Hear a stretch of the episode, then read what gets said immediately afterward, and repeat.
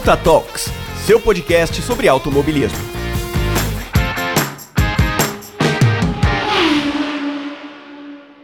Fala ouvintes, bem-vindos ao Ponta Talks, o seu podcast sobre o mundo automotivo. Eu sou Ivan, seu host, e hoje a gente vai navegar pelo futuro né, da mobilidade urbana. A gente trouxe uma, vai trazer uma convidada aqui super especial para falar um pouco do nosso futuro, né, quanto à mobilidade. O é, que, que vem por aí, né, em termos de carros elétricos, é, como que vai estar tá a infraestrutura, quais são os desafios e tudo mais que a gente vai enfrentar no futuro próximo aí. Temos mudanças, né, na matriz energética, é, petróleo está cada vez mais escasso, petróleo está muito caro, né, por causa, principalmente por causa que tá rolando guerra. Então a gente tem que ter alternativas e a alternativa vai ser uma coisa mais limpa. Então vamos pro quadro de recados.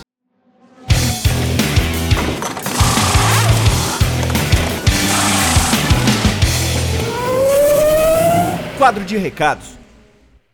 Bem-vindos ao quadro de recados. É aqueles recados de praxe, né? Segue a gente nas redes sociais, arroba Tox no Twitter e arroba Garota da F1. Tem também, né, o YouTube do Ponta Talks, é só procurar no YouTube Ponta Talks, que tem todos os episódios, tem como você escutar, dá like, comenta também, se inscreve no canal, que eu prometo que vai vir novidades nesse canal, não só os episódios, vamos ver umas coisinhas novas aí. Tem também, né, o agora a Garota da F1, né, né? A Rafa inaugurou o canal dela no YouTube, é só procurar lá a Garota da F1, segue também ela lá, se inscreve, é, ativa o, o, sininho lá, dá like nos vídeos, que tá bem bacana o conteúdo dela. Tem os sites, pontatalks.com.br, onde você pode escutar todos, o, todos os episódios, né? Baixar em MP3, conhecer um pouco mais dos hosts, é, achar os outros links de agregadores. Tem também o garotadf1.com.br falando sobre a Fórmula 1. Começou esse final. É, bom, começou esse final de semana, né? Então é, vai ser bem bacana, uma temporada bem diferente aí, com novos carros, novos regulamentos, tudo novo. E a Rafa vai estar tá acompanhando e postando lá os textos é, sempre que sair, para vocês ficarem bem antenados às novas movimentações na Fórmula 1. Não se esqueçam, né, de compartilhar esse episódio com as pessoas, né, os amigos e tudo mais. É bem importante que vocês façam isso, né, para o Ponto Talks cada vez crescer mais e mais. E também eu tenho que agradecer aos padrinhos, né, os padrinhos que fazem o Ponto Talks e o Garota do F1 crescer é, com apoio mensal lá no PicPay. É só procurar lá no PicPay, né? Baixar o aplicativo, é, criar sua conta, né? Se você não tiver, se você é, não tiver conta, tem meu link aqui na descrição com o meu código de, de amigo. Usa ele para você criar e ganhar uns cashbacks bem legais também. É, lá no PicPay também tem como você fazer pagamentos, é, transferir dinheiro, usar Pix, tem cartão, é bem bacana, é um aplicativo bem, bem legal. E lá tem o Pontatalks também, é só procurar arroba gdf1.talks, vou repetir, gdf1.talks, também tá na descrição. É só procurar lá, tem os planos 1, 5 e 10 reais por mês, é bem baratinho, você tem, é, se você entrar lá, você pode receber os os episódios antecipadamente. É, entra no grupo do Telegram para conversar com os outros padrinhos, conversar com os outros apoiadores, conversar comigo, conversar com a Rafa. É bem bacana. E vamos pro episódio. Esse episódio maravilhoso que eu conversei com a Renata. Vocês já viram ela aqui de outros episódios e ela voltou para a gente falar um pouquinho sobre mobilidade urbana. Bom, agora com o quadro de recados aí apresentado, todo mundo já se ambientou aí nos recados, vamos começar falando do futuro. E eu trouxe uma pessoa que está escolada no assunto, faz aí um tempo que acompanha a Fórmula 1 e também tem bastante estudos é, a respeito de carros elétricos e mobilidade urbana do futuro, tem seu, seu canal no YouTube a respeito disso. É a Renata Correia, ela já esteve aqui no Ponta Talks, já em outras oportunidades, Agora volta aí para a gente falar um pouco mais sobre mobilidade urbana. Mas se apresenta aí, Renata, para quem não te conhece. Primeiro eu quero agradecer, Ivan, pelo convite mais uma vez. É um prazer enorme estar aqui. Finalmente tu conseguiu gravar, né? A gente não estava batendo muito, mas que bom que eu estou aqui para conversar um pouquinho sobre assuntos relacionados à mobilidade elétrica, ainda mais que esse é um tema que muita gente não tem ainda muito conhecimento, né? mas é um assunto que é, não vou dizer que é o futuro, acho que o futuro já é agora, né? Como diz lá a Fórmula E, né?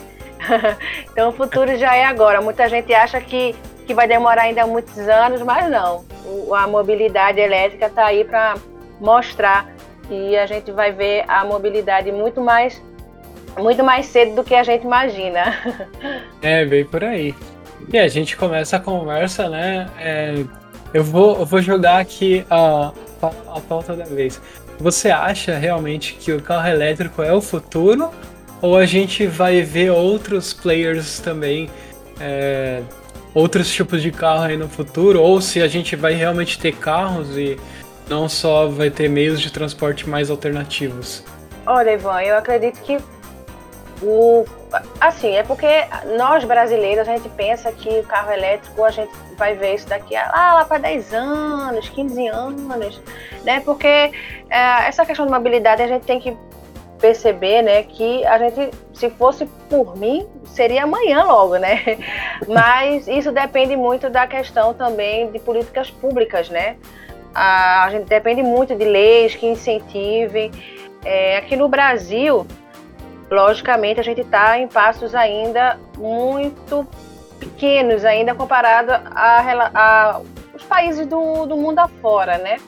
Mas, apesar disso, né, é, se a gente for pensar na questão dos carros eletrificados, o Brasil teve um salto muito grande esse ano.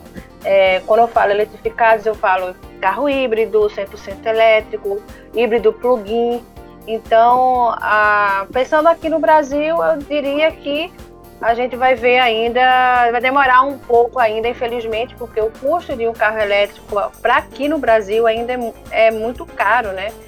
É, principalmente a bateria ainda, que é um custo muito alto. Quando a gente exporta, quando é exportado para cá, e o, com o dólar lá nas alturas, então, a dólar, euro, então é mais difícil. Mas lá fora, né, na Europa, Estados Unidos, né, a gente vai ver é, leis, né, é, várias montadoras também que vai poder produzir carro elétrico a partir de 2030, 2050, 2050 não, 2030, 25.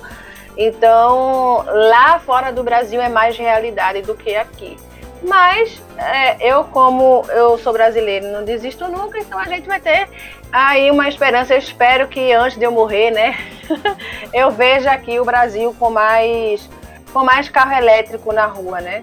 Ah, isso é interessante falar que a gente também tem o, a, a, o problema do Brasil, né?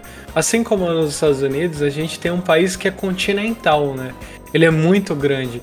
Então, às vezes, a gente é, pensa, putz, vai demorar para chegar e vai realmente demorar, porque não tem só a questão de carros, né? Tipo, ah, trazer o carro elétrico, beleza.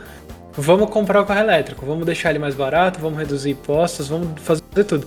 É, só uma viagem. Vamos, vamos pensar assim, uma viagem daqui é, no Rio de Janeiro.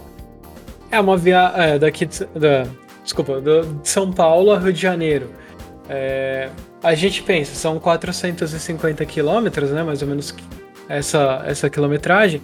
E, e para carregar o carro elétrico, será que tem tantos pontos de recarga e tudo mais? Então, é, na minha concepção, o, o Brasil vai estar melhor adaptado é, quando a gente adaptar mais os carros é, híbridos, né? Que é tanto com motor a combustão e quanto o motor elétrico, não usando a gasolina e usando o nosso etanol. Eu acho que o etanol é uma, é uma boa fonte de combustível nossa, que é produzida da melhor forma possível, tentando não dispersar tantos poluentes na sua produção, mas no seu, na sua queima no motor, ela ele é mais limpo né, do que a gasolina. Então eu acho que o caminho no Brasil vai ser mais para esse lado, pelo menos nesse começo, principalmente porque a gente tem uma região norte e uma região nordeste que infelizmente são menos. É, tem uma, uma menor infraestrutura para. Por quê? Porque falta incentivo do governo federal e do governo estadual. A gente não tem é, leis que vão obrigar isso. Diferente dos Estados Unidos, que a gente já está vendo um movimento muito grande, e talvez isso seja por conta, não por conta deles mesmos, porque a gente sabe que os Estados Unidos não é um país que tem o, o seu estímulo ambiental muito agradável, né? A gente vê em cada estado tem a sua lei e nem todo mundo aceita muito bem as leis, tipo, ah, vamos reduzir consumo. Eles são sempre os últimos a assinar qualquer termo de ah, vamos reduzir poluentes, não sei o que. E quando a gente fala disso, talvez um dos contribuintes nessa, nessa onda elétrica foi mesmo a Tesla, né? Que a, se a gente for falar dela antes de 2012, 2013, ela era uma empresa que estava começando e nem tinha muito desenvolvimento, mas de repente um boom dela começar, ela soltar o primeiro carro elétrico, o primeiro, o segundo carro elétrico, né? Porque teve o Tesla, o Tesla Roadster no começo. E aí ela começou a fazer as outras fabricantes se mexerem. É, General Motors, Honda e todas as outras começaram a se mexer nisso. E na Europa tem sempre um mundo, uma, uma visão um pouco mais, vamos dizer assim, ambiental, tanto que eu, eu acho que o primeiro país a banir o carro, o carro a combustão vai ser a, a, a primeiro país, não, né? A primeira cidade a banir vai ser Amsterdã, né? Que vai ser em 2025. A, a banir o carro elétrico, o carro a combustão do seu grande centro. Então tem toda essa. Só que lá é uma realidade totalmente diferente do que a gente vive aqui que lá tem postos de recarga para todo que é lado, tem carros compartilhados elétricos, o custo do carro é menor, o custo da bateria é menor, a produção é mai maior também. Então, eu acho que para nós brasileiros, infelizmente, vai chegar, vai, só que vai demorar mais do que a gente olhar isso para Europa, Estados Unidos e Japão, Ásia, vamos dizer assim.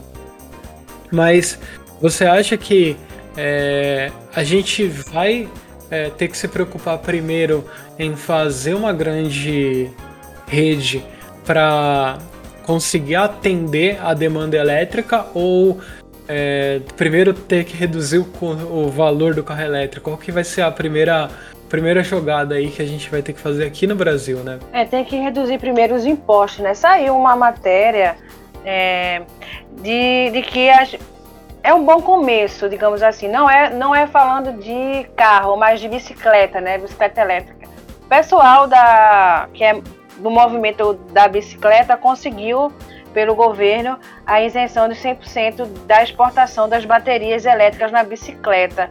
E isso faz um. Isso já é um bom começo, porque se você reduzir imposto, né? É, mais pessoas vão, vão ser atraídas pelo, pela questão elétrica e mais pessoas vão, vão utilizar esse, esse meio de transporte, né? Então, eu acho que a primeira coisa é reduzir imposto. A primeira coisa é. Além do âmbito federal de reduzir imposto, eu digo a você que outra coisa é os estados, né? Os estados brasileiros reduzir a questão é, de PVA. Alguns estados brasileiros têm essa questão de redução de, de PVA. Tem, tem estado que ainda paga alguma coisa ainda pelo IPVA. É, então, é, é, São Paulo, por exemplo, aprovou uma lei que tem redução na questão do imposto da casa, por exemplo. É, então, já, já é alguma ajuda, né? São Paulo, eu, eu sou muito fã da cidade de São Paulo por conta dessa questão, né? É, dessa isenção. Tem, se tratando de São Paulo e outras cidades, São Paulo é tá de 10 a 0 nisso. É, quando a gente fala dessa questão, Ivan, do, dos carros elétricos, pensando aqui no Brasil também, é, por mais que muita gente fala assim, ah, mas os carros elétricos, eu não vejo carro elétrico aqui no, onde eu moro, na cidade onde eu moro. É, eu também ainda não consigo ver aqui, por exemplo, no Rio de Janeiro, né, onde eu moro.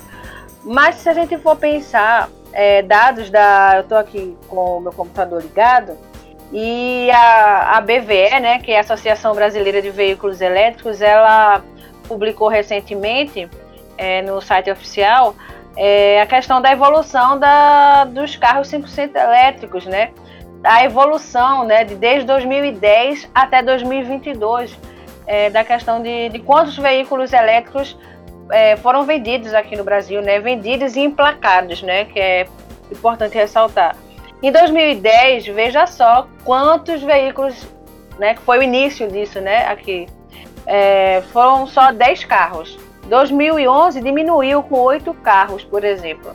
Uhum. É, eu não vou dizer todos até 2021, né? Mas se você perceber, ó, 2019, por exemplo, foram 538.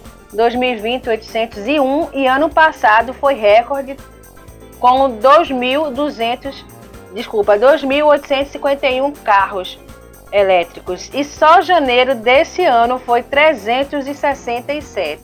Juntando de 2010 até janeiro de 2002, no total foram 5.203 veículos.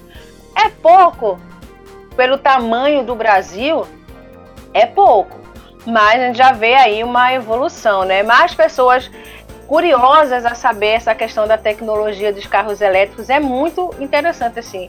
Logicamente que ah, não é a realidade do Brasil, né? Porque um carro elétrico, por exemplo, é, o mais barato está na faixa de 99 mil, mas é um carro que ainda não está disponível e é um carro é, que só tem três lugares, é, mas não está para nossa realidade ainda, né? Não está à venda.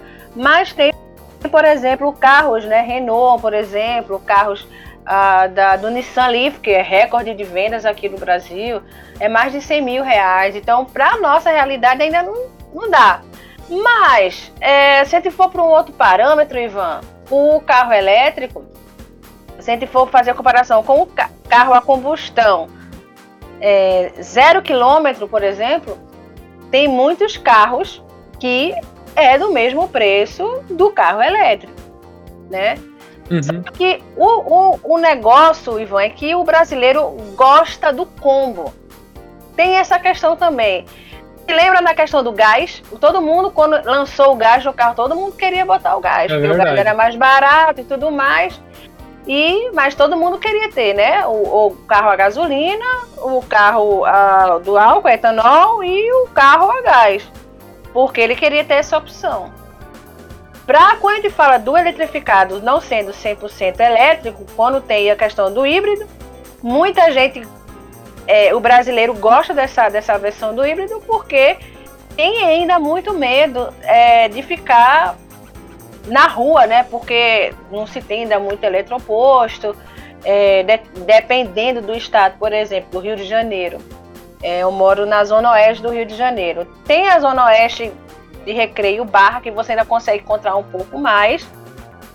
Zona sul, mais ou menos, mas do lado que eu moro por aqui, que diz que é a, a zona oeste extrema, eu não vejo carregador. Então é mais difícil ainda de ver. Se gente for para a Baixada do Rio de Janeiro, que é uma, uma, zona mais, mais pobre do Rio de Janeiro, também muito menos ali. Então é, é, é mais complicado. Então, quando se trata de híbrido, o brasileiro quer, o brasileiro quer ter essa segurança, sabe? De não ficar na rua. Entendo, eu entendo em parte, mas ainda, eu, eu, por exemplo, não tenho carro elétrico. Gostaria muito, Ivan, de ter um carro elétrico, porque ainda não, eu ainda não consigo comprar.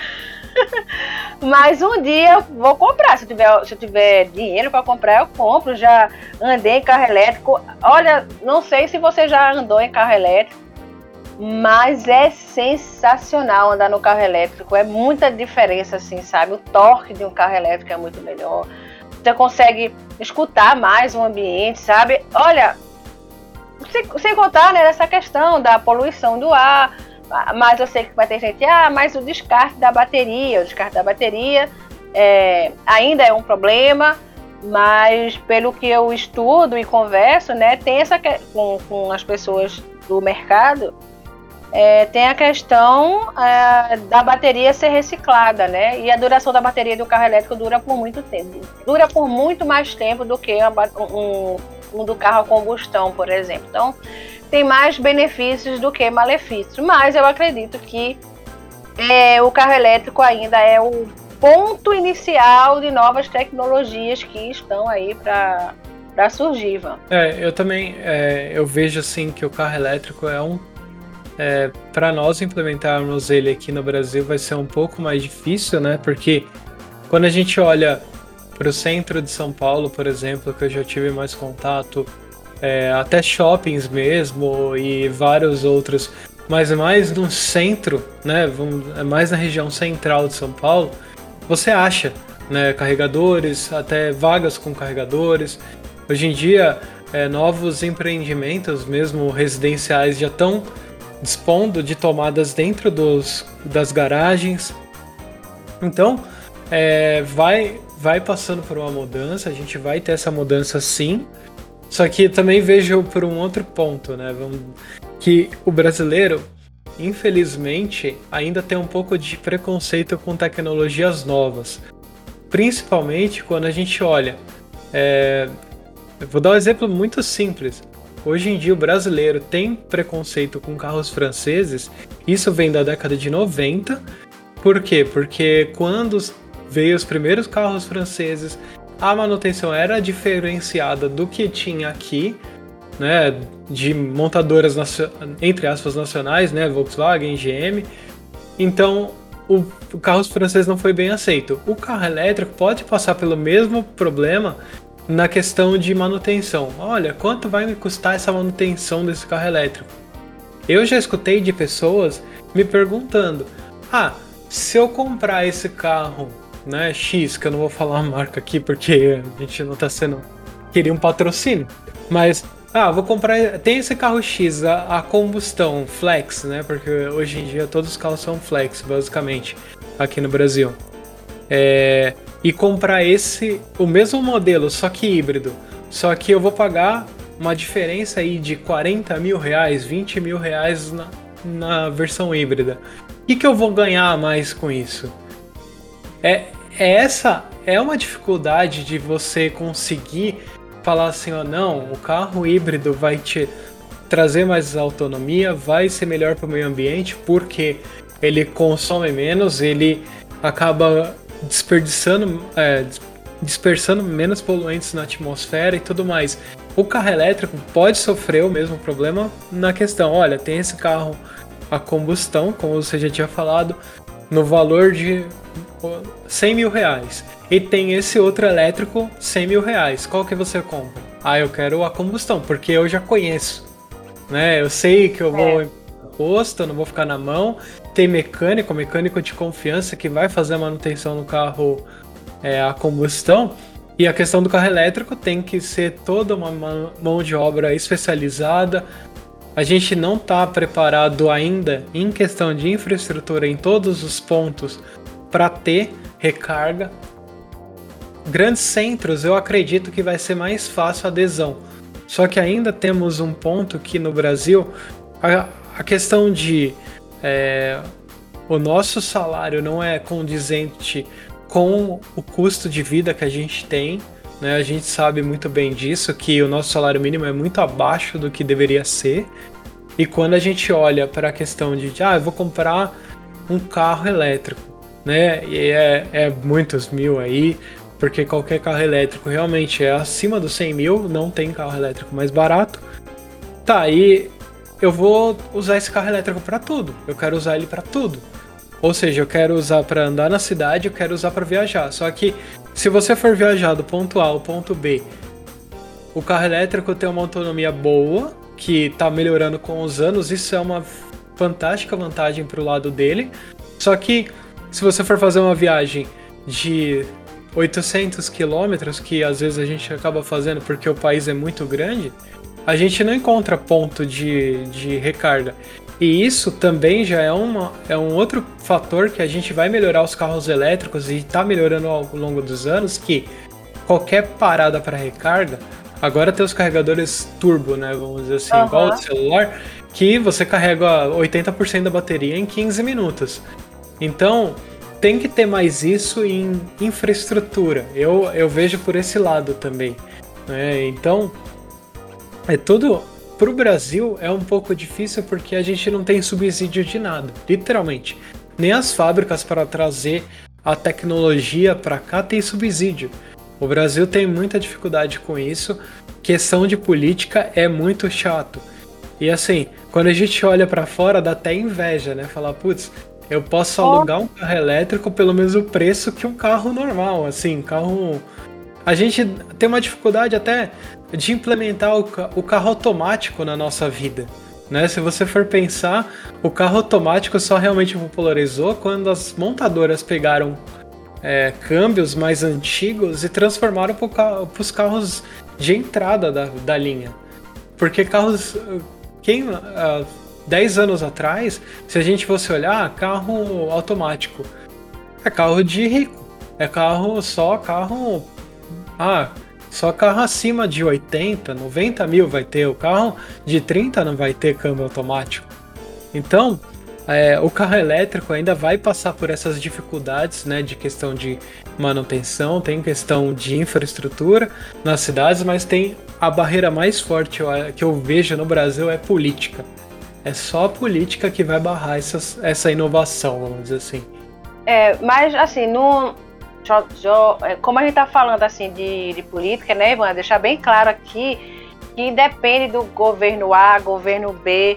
No governo A também aconteceu isso, no governo B também acontece isso. Então, não é quem está defendendo político A, político B aqui não, mas já é algo assim e já vem de muito antes, né? É bom deixar claro aqui para depois ah, ver, sim. né? né? Exatamente. Aqui, na verdade, a gente não está defendendo político nenhum. É só apontando que o Brasil tem uma política dele que não vem de ontem, que não vem de cinco anos atrás, vem de muitos, muitos anos antes, e é com qualquer coisa. A gente está falando aqui do carro elétrico ou do carro híbrido, mas é qualquer coisa, literalmente. Ah, vai implementar, sei lá, placa solar. Até hoje, o Brasil tem tanto sol que a gente vê pouca placa solar. Mas como que o, o governo não subsidia isso? Poderia, mas a placa solar não é de hoje. A placa solar aí vem de quantos anos? 10, 15 anos já. Placa solar e a gente não tem tanta quanto a gente deveria. É energia eólica, outros tipos de energia a gente não tem, né? Então não é, não é governo, governo Y, é, é. governos é. No geral. É, a placa solar começou, deu um boom, né, na placa solar, todo mundo querendo botar, apesar de ser caro ainda, né? Mas todo, eu vejo muitas casas assim que tem a placa solar, mas já tá vendo aí que já vai botar imposto sobre isso. É, então o Brasil gosta de botar imposto.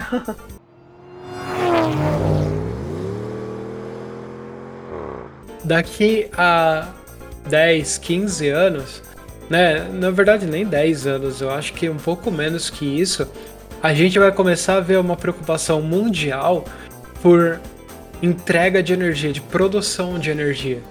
Porque a gente mudou muito.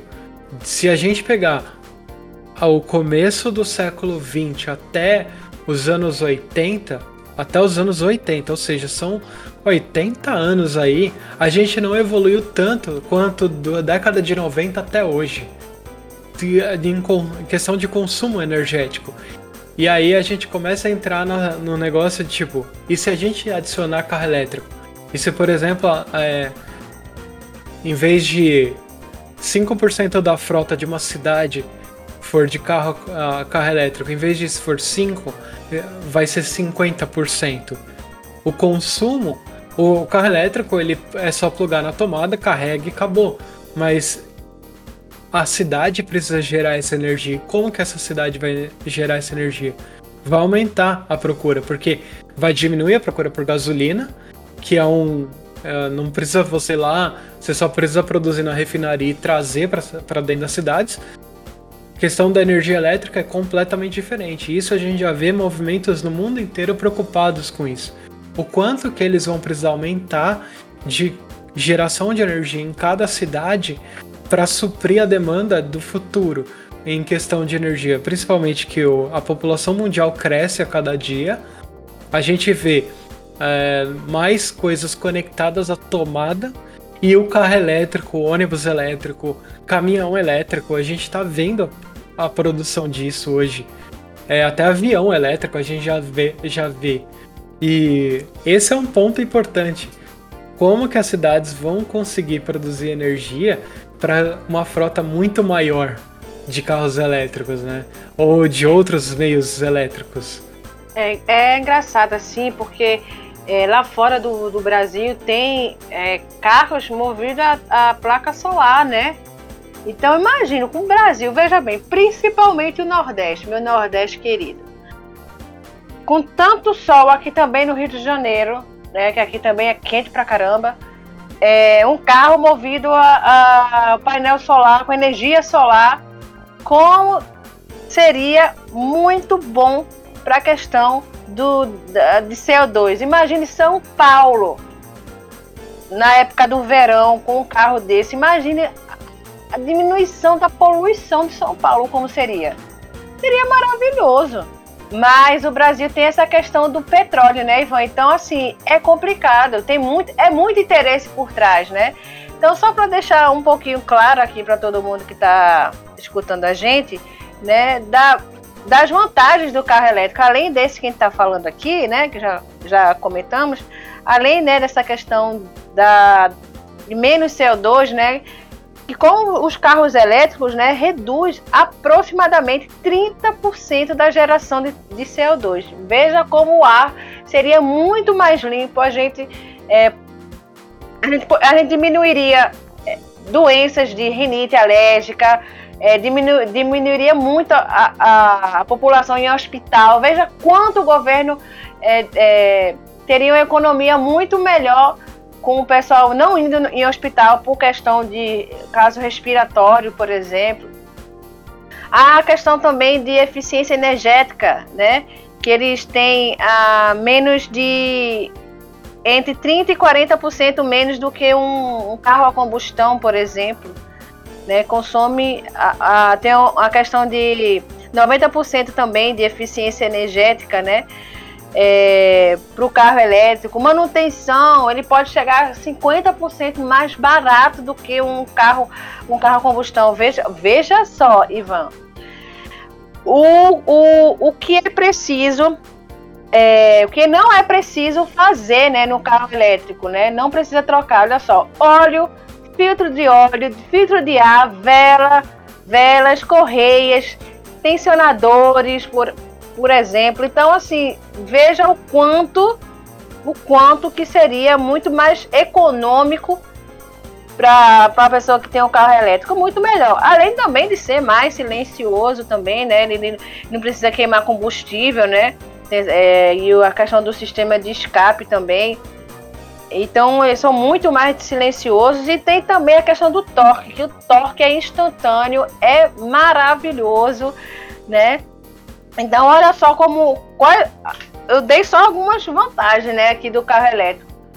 Mas é, eu acho que se a pessoa tiver uma oportunidade de ou dirigir, dirigir eu não consigo dirigir porque eu não tenho carteira. Isso é uma vergonha, eu sei, Ivan. mas, é, mas ou de estar junto como passageiro no carro elétrico, pode ter certeza que, que é sensacional. Assim, você você ter aquele silêncio, sabe? No, no, porque eu sei, eu, eu entendo perfeitamente que a gente está mais acostumado com o barulho do ronco do motor, né? É mais complicado que está acostumado e tal. Mas essa geração que está vindo aí, é men menos do que a, a, a, anterior da nossa, Ivan, vai estar tá muito acostumado com o silêncio, né? O silêncio dos carros. Então, eu, sinceramente, eu tô aí torcendo para que esses carros aqui, pelo menos aqui no Brasil, a gente consiga ver muito mais andando aqui. Ah, também. Eu acho que vai conseguir, a gente vai sim. É, em algum momento a gente vai começar a ver uma tendência de, pelo menos nos centros nos grandes centros do Brasil, a gente vai conseguir ver mais carros elétricos. Eu realmente espero isso, porque é questão de qualidade de vida também. Porque o grande centro ele não só polui o ar, ele é poluição sonora mesmo. Ônibus elétricos, se você pegar, por exemplo, é, em São Paulo e no Rio, em outras cidades também, a gente tem muito trólebus também. Né? E o trólebus é um veículo elétrico. É, né, não é uma bateria lá dentro e tudo mais, mas é um veículo que não produz é, nenhum tipo de ruído quando ele está andando, né? Ele tem, é claro que ele produz um pouco por causa das rodas, às vezes um pouquinho por causa do motor tá, tá ainda gerando uma alta carga de torque, mas é, é, é muito melhor do que uma, um motor a diesel gigantesco. Além de produzir muito, muito ruído, ele produz muito calor e produz muito CO2, né? Então tem todas essas questões. Quando a gente conseguir essa transição para os veículos elétricos, e não só para os, para os veículos elétricos, eu acho que a nossa primeira onda de veículos, e eu espero que ela aconteça cedo, seja pelo menos para um veículo híbrido, né? Que a gente também vai ter a opção de além de ter o, o, o veículo híbrido poder andar no modo elétrico dentro das cidades e tudo mais, ele só ativar o motor a combustão como uma, uma fonte de reserva de energia, ele pode ser muito facilmente usado e é um veículo igual ao outro, né? A única diferença é que vai ter as, o, o sistema de baterias e o sistema de, de, de motor de motores elétricos. Inclusive, hoje em dia a gente vê mais fabricantes trazendo veículos elétricos para o Brasil e para o mundo, né? Não é só as tradicionais como a Honda ou a, a General Motors, mesmo a Tesla está trazendo veículos para o Brasil. Claro que a Tesla tem os seus custos elevados. Isso não é só no Brasil, é no mundo inteiro. Mesmo o Tesla Model 3, que é, é um carro muito caro para os padrões deles, os padrões nossos também. Mas, por exemplo, você vê até fabricantes chinesas que no Brasil entraram há 12, 13 anos uh, trazendo veículos elétricos, já apostando nessa onda elétrica. Então a gente vê uma tendência mundial nisso. Claro que aqui no Brasil ainda vai demorar para ter uma política falando assim, olha, a partir de tal data não vai poder mais ter carro a combustão andando no grande centro. E como toda lei que a gente chega no, perto do prazo eles estendem mais cinco anos, a gente vai estar tá mais ou menos nessa seara de tipo, é, se eles falarem 2030, é lá para 2035. Então, mas assim, quando a gente fala no mundo inteiro, a gente vê todos os lugares falando assim: vamos modificar a maneira de se locomover nas grandes cidades. Não é só colocar carro elétrico, na verdade é tirar a quantidade de veículos e tentar colocar mais transporte público, né? Tanto que eles já têm ônibus elétricos, já têm caminhões elétricos.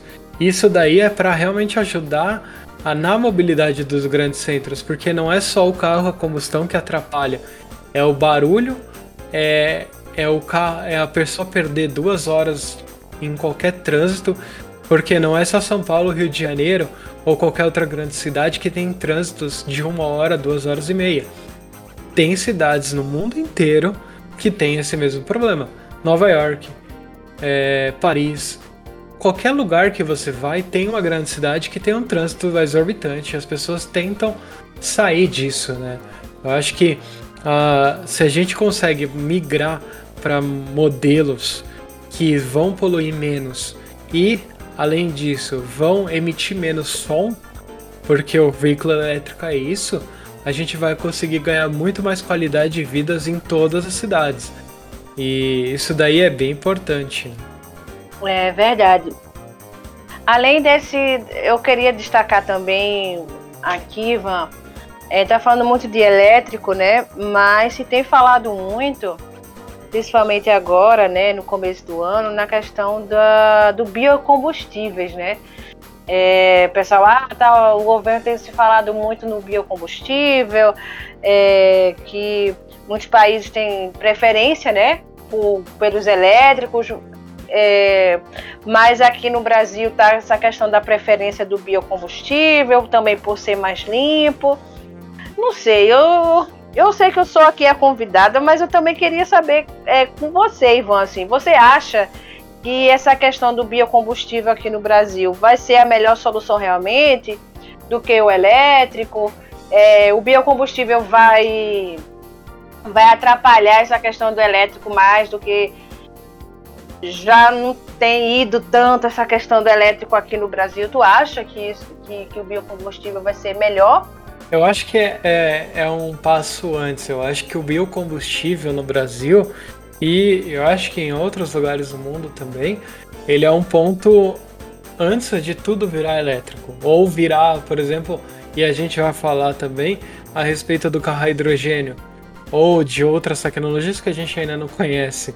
Mas eu, eu também acho que o, o, biocombustível, né, que é o nosso etanol e ou biodiesel, são é, produtos feitos em usinas que emitem menos, menos CO2, que não emitem CO, que é outro gás nocivo, né, que é o monóxido de carbono, ou enxofre, ou qualquer outras coisas que a gasolina faz, né? E a gente tem um problema muito mundial a respeito de, de petróleo, mas isso é outro ponto. Eu acho que sim, no Brasil talvez atrase por essa questão. E a gente também tem que lembrar que não é só a política é, de Brasília ou de outros lugares, outros estados que atrapalha. E também a pressão de grandes usinas, grandes produtores que atrapalha. A gente vê a Petrobras aí como a maior produtora né, do Brasil de combustível. E é um dos pontos. Como é que você vai em falar assim, olha, a partir de agora a gente não vai produzir mais combustível, a gente vai só usar carro elétrico. Uma Petrobras da vida vai, vamos dizer assim, vai brigar para que não, não pode isso. Então tem as grandes empresas também que vão tentar barrar esse, esse tipo de, de inovação. Mas isso é histórico, né? A gente sempre teve é. problemas com empresas grandes tentando barrar inovações. É, a gente já teve problema até com os próprios celulares, né? A gente volta um pouquinho no tempo aí nos anos 90, só tinha celular de uma empresa, de uma operadora, e era assim, você oh, comprava o celular. comprava, comprava o celular daquela operadora e você não podia trocar se você não trocasse de celular, né? Tipo, você tinha que jogar os, vender o celular e comprar outra de outra operadora. Agora com o chip, você vai lá, compra na banca, você compra um chip mas lá no começo foi difícil implementar esse tipo de coisa. E eu acho que o, o carro, é, tirar o carro a combustão para o carro elétrico vai ser um passo muito. vai ter uma, uma ruptura muito grande na, nessa questão. E então a gente vai. Ah, porque as usinas vão falar assim: ah, mas olha, o etanol, não, o etanol e o biodiesel são dois combustíveis que não poluem. Por que, que vocês querem tirar isso da gente? A gente a gente adapta, a gente faz ele ficar melhor. Então, eu acho que vai ter essa resistência, mas é uma coisa que é, em pouco tempo vão começar a coexistir e de repente some. O tipo, vai em algum momento eles vão falar: "Não, vamos vamos parar de produzir e vamos, sei lá, começar a investir em tecnologia para produzir novas baterias, novos tipos de bateria, novos é, novos compostos de outra coisa para ajudar né, em outros setores, não precisa ser no setor de mobilidade. Né? Então tem tudo isso. É, e, tem uma outra coisa também, a gente pode pensar que ah, carros, ônibus, caminhão ou qualquer outra coisa que anda em solo, a gente consegue substituir do combustível para o elétrico. Mas, por exemplo, grandes embarcações, né, navios que cruzam o mar, os oceanos e também aviões que cruzam muitos lugares, isso vai demorar um tempo muito maior para se falar assim, vamos virar elétrico. Então esses pontos vão ficar ainda em haver. Então eu acho que a gente não vai matar 100%, mas eu acho que é um passo antes. Ele começa, a gente tem ainda muito gasolina e diesel sendo vendido, mas ele começa uma transição rápida para um bio, biocombustível e logo em seguida a gente entra com elétricos ou a hidrogênio. E tem um outro, eu estava vendo uma reportagem ano passado e tem bastante coisa a respeito disso agora, que a própria, as próprias montadoras já estão falando, olha, no meu line-up, né, as maiores montadoras, vamos dizer assim, a gente vai ter a maior parte dos carros elétricos. A Volkswagen sofreu muito com o Dieselgate. Depois do Dieselgate, a Volkswagen sofreu demais, principalmente na Europa. Aqui no Brasil não teve quase nada. Mas lá na Europa, eles tomaram muito problema com, a, com todos os países. Então eles falaram assim: a gente tem que mudar.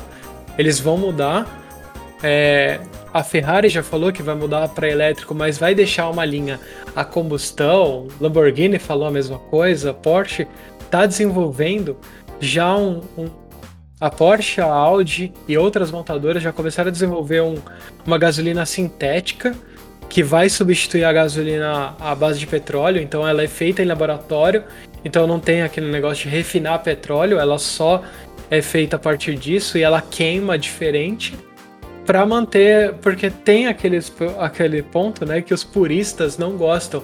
Tipo, ah, não, vai tirar o meu carro a combustão que eu adoro acelerar na, nas rodovias, né?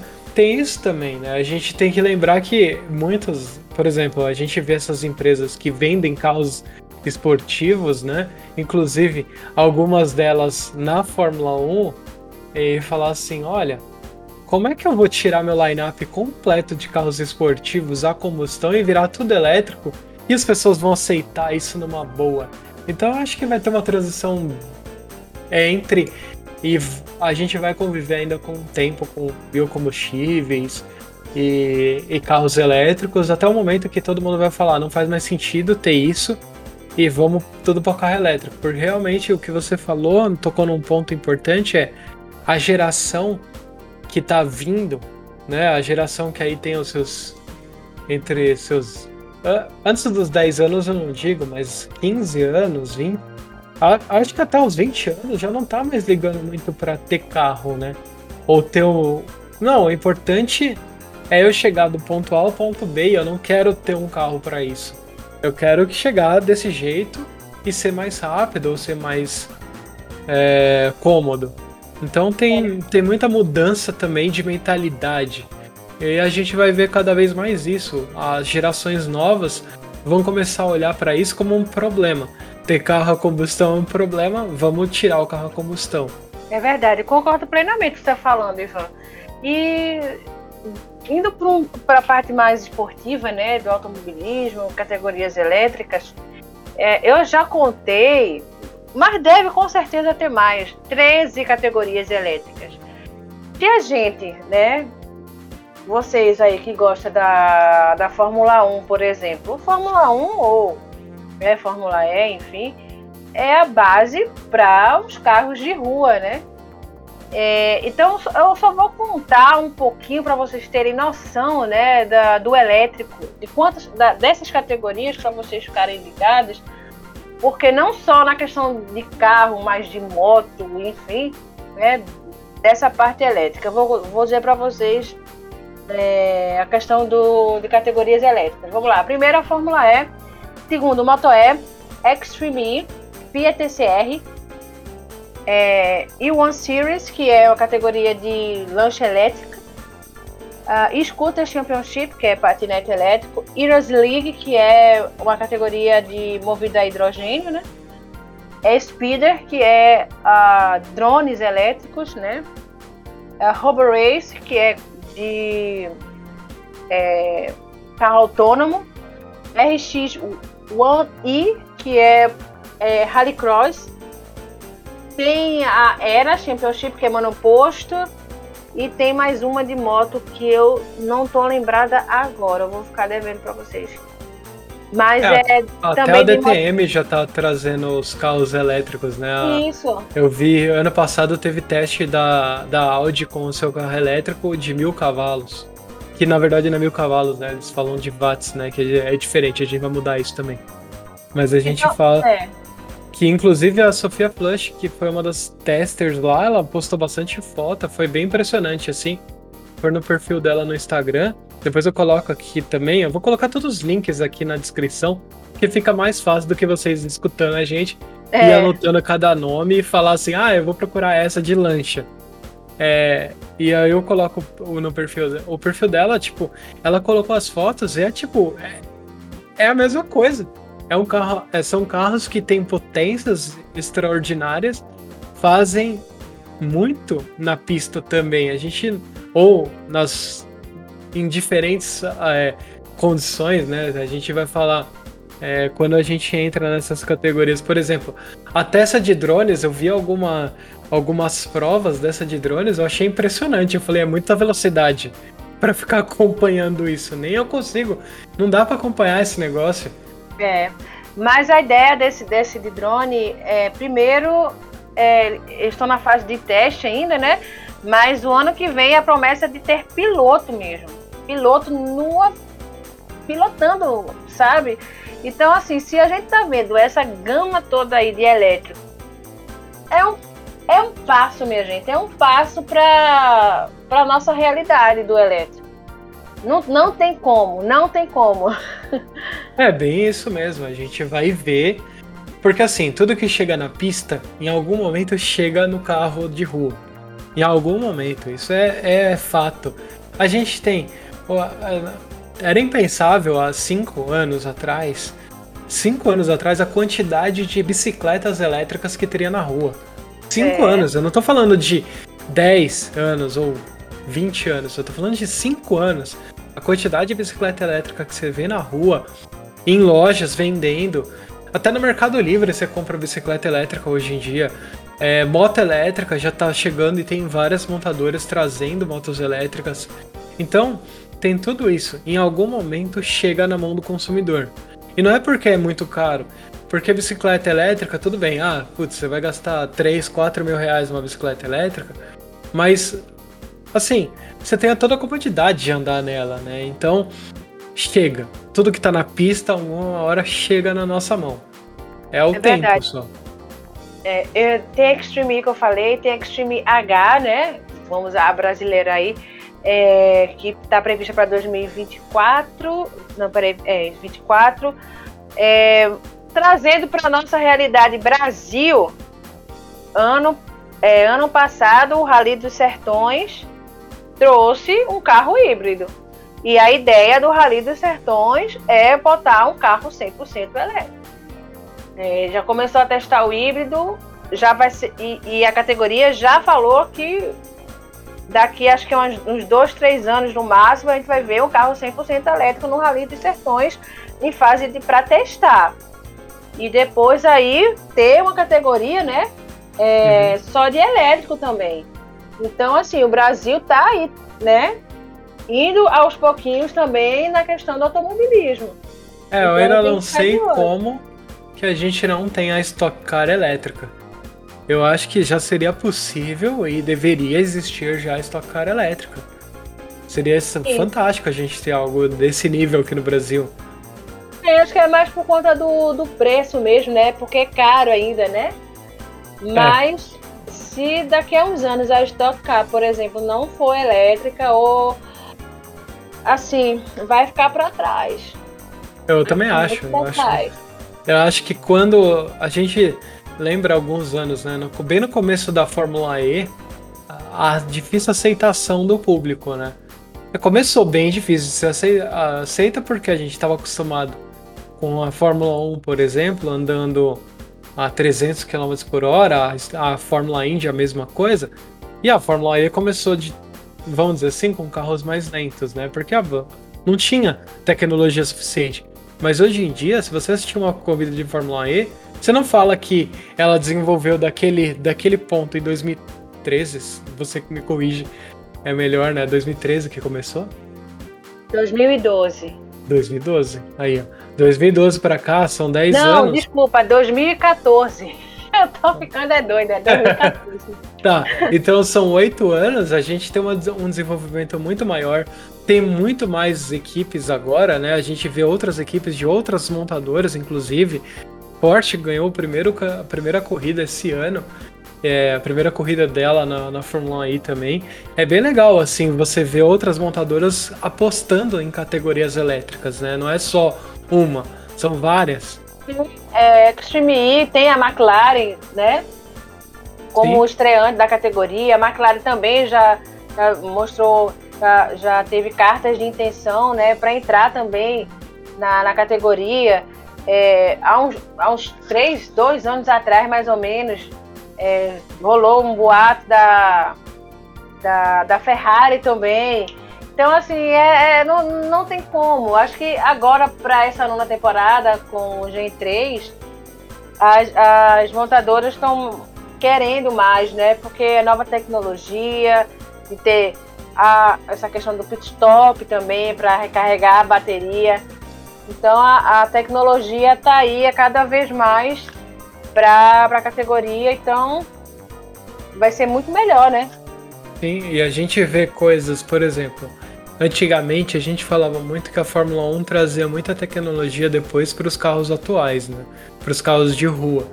Isso aconteceu muito, na, principalmente é, até os anos 2000. Depois ela começou a se tornar uma categoria que não trouxe tanta inovação para os carros de rua. Porém, a categoria da Fórmula E ou outras categorias que a gente falou, até comentou, é, elas são pontos de desenvolvimento para todas as montadoras. A Fórmula E, que tem Jaguar, tem Mercedes, tem é, Audi, tem a Porsche, todas elas estão lá por quê? Porque elas falam, putz, eu vou, concor vou concorrer, né? É um campeonato, é puta, automobilismo tudo mais. Só que isso daqui é importante porque se eu consigo trazer para cá essa tecnologia, daqui eu, um, com algum desenvolvimento eu consigo transportar isso pro, pro meu veículo de rua.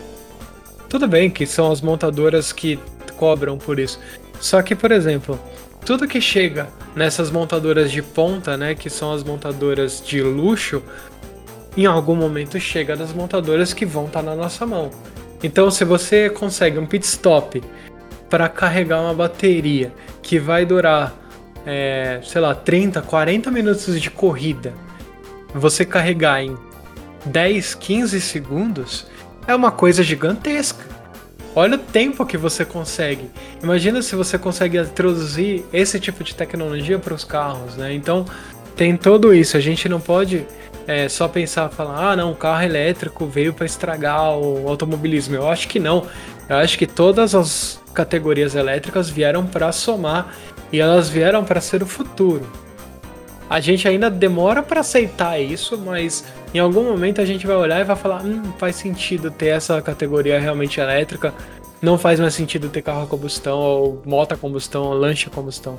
É verdade. E, e, além disso, né, tem a questão também da questão das baterias, né, Ivan? Tem a, a mais comum que a gente está mais acostumado, que é a íons de lítio, mas tem a bateria de estado sólido, bateria de grafeno, cada um que siga a sua linha. Cada um, quando eu, quando eu converso com o pessoal da academia, né?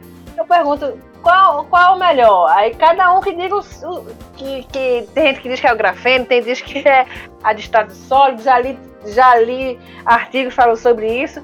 E não me pergunte qual é que eu vou defender. Você que é engenheiro, você talvez já te manda melhor do que eu.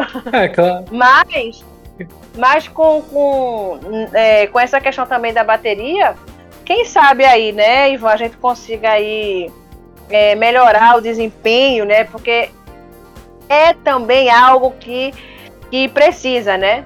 Precisa na questão do, dos carros que a gente possa ver aí nas ruas, né? Sim, eu também eu concordo plenamente, assim, é questão de tempo para a gente ver é, todas essas tecnologias chegando nos carros de rua e cada vez mais a gente é, se adaptar a esse cotidiano novo, que é, por exemplo, você comprar um apartamento e ter uma tomada na sua garagem, e você ou comprar uma casa e já vir com placa solar e um ponto de carregamento na sua garagem. São coisas novas que a gente fala, ah, tá no futuro. Não, não tá no futuro. E em pouco tempo ela vai chegar e, tipo, é muito. É, é difícil parar, né? A gente não tem como parar isso. E também, né? A gente tá falando bastante de carro elétrico, acho que a gente pode só tocar no assunto a respeito. Também, né? Você falou de categorias a hidrogênio, a gente já tocou no ponto de hidrogênio logo no começo.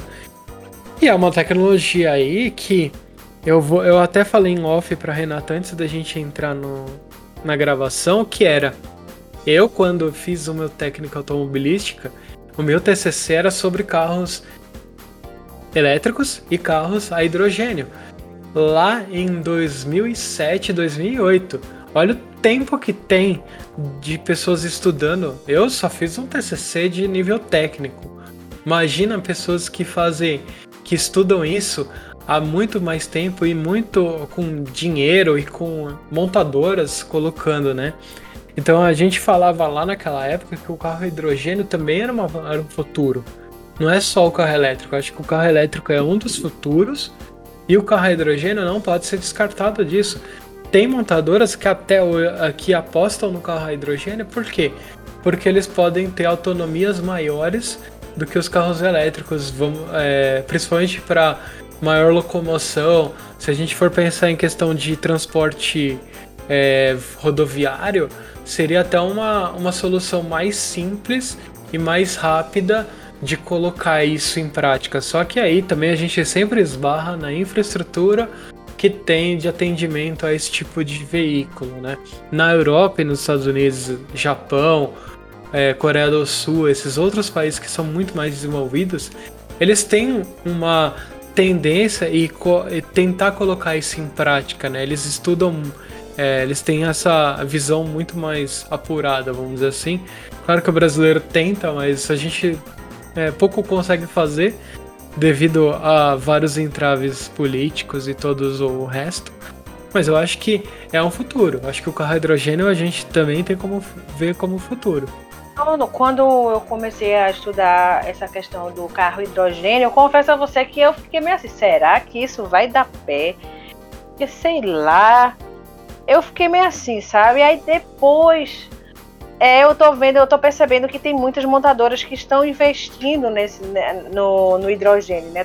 Toyota, por exemplo, já anunciou que vai começar a produção do seu primeiro carro movido a hidrogênio. Então eu falei assim, moço, está tendo categoria elétrica, está tendo montadoras aí e tão interessados na tecnologia do, do hidrogênio. Eu disse, não, então eu acho que esse negócio aí vai dar, vai dar bom, hein? então eu, eu, eu acho, é, como a gente já conversou em off, eu acho que o, o elétrico é o pontapé inicial e o hidrogênio vai ser aí mais um, mais um pouco mais de realidade, né? Sim. Tem gente que dizia aí, ah, o hidrogênio vai ser? Vai ser para avião. Eu acho que vai ser tecnologia mais para avião. Mas ninguém tá botando pé em, em, em, carro, não. Mas o negócio aí tá mudando, viu? É, eu também acho. Eu acho que, principalmente, só para vocês entenderem qual que é a diferença, né? Bom, carro elétrico a gente sabe que é uma bateria que segura a carga e distribui para os motores. O carro a hidrogênio é um pouco diferente. É, só lembrando que o hidrogênio tem um grande ponto que é, um, é maior, um dos maiores problemas que a gente tem atualmente é na questão de transporte, né? Porque você imagina comprimir hidrogênio, que é um gás altamente explosivo quando concentrado, ele pode, bom, imagine colocar isso num carro. Só que a gente tem que ver também o lado muito positivo disso. Não é, não vai ser um negócio, ah, bateu, explodiu, acabou a cidade inteira, né? Não vai assim ser assim porque as montadoras estão pensando muito bem antes de é, desenvolver os tanques para isso. Mas o carro a hidrogênio é um funcionamento bem simples se você só colocar ele no papel rapidinho para explicar. É, o hidrogênio está lá no tanque, a nossa água é formada por é, dois, duas moléculas de hidrogênio e uma de oxigênio.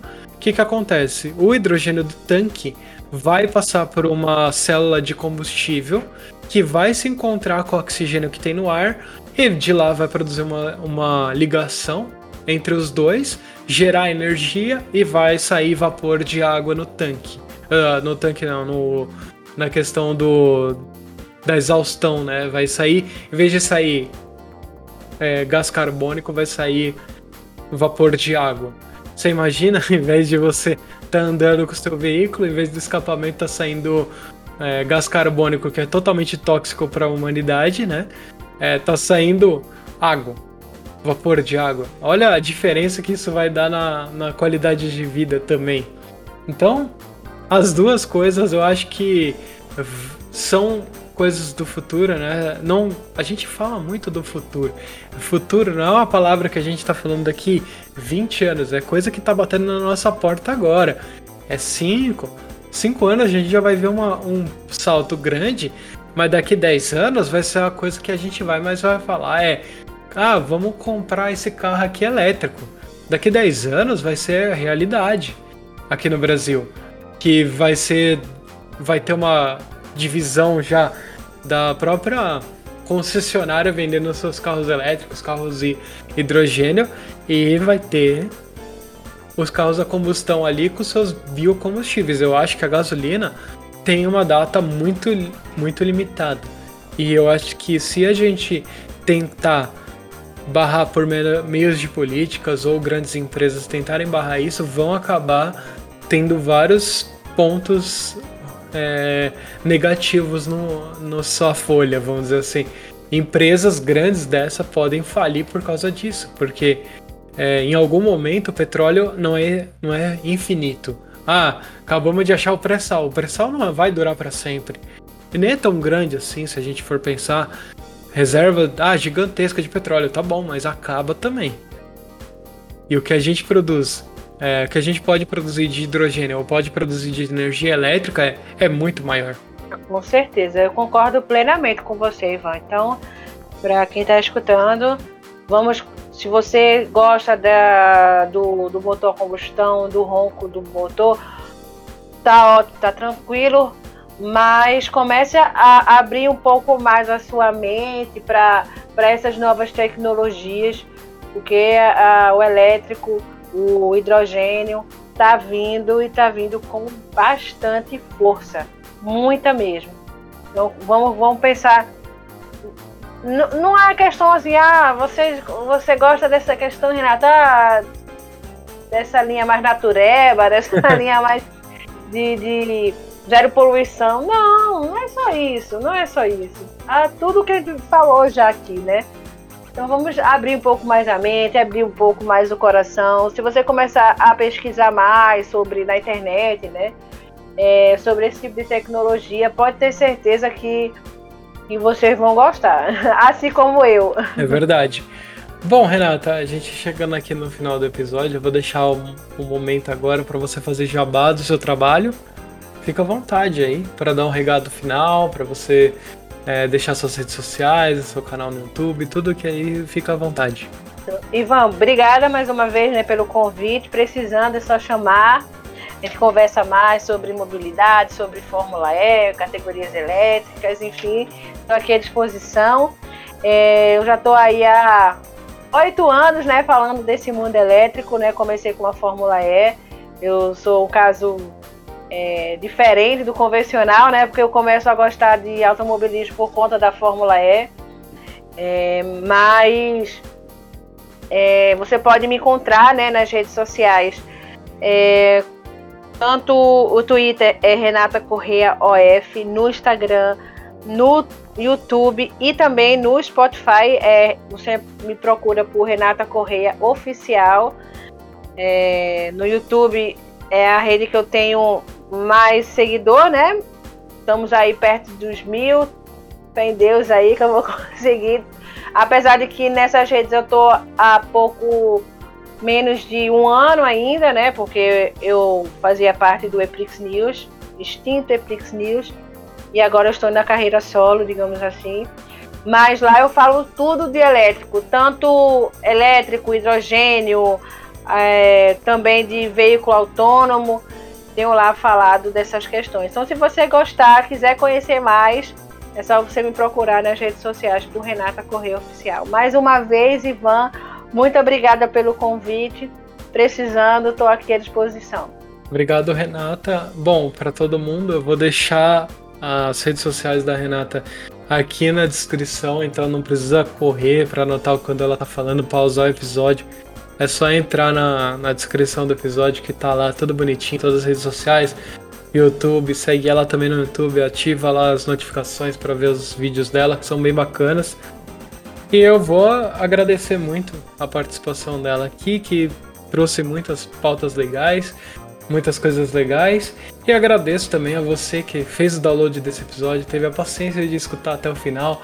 É, eu agradeço muito é, a sua a, sua audiência todos esses meses aí e espalhe a palavra do Ponta Talks para os seus amigos e familiares.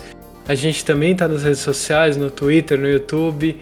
Corre lá, segue a gente, se inscreve no canal. Logo mais tem umas novidades que eu vou apresentar no YouTube, então vai ficar bem bacana. Então, até o próximo mês e tchau.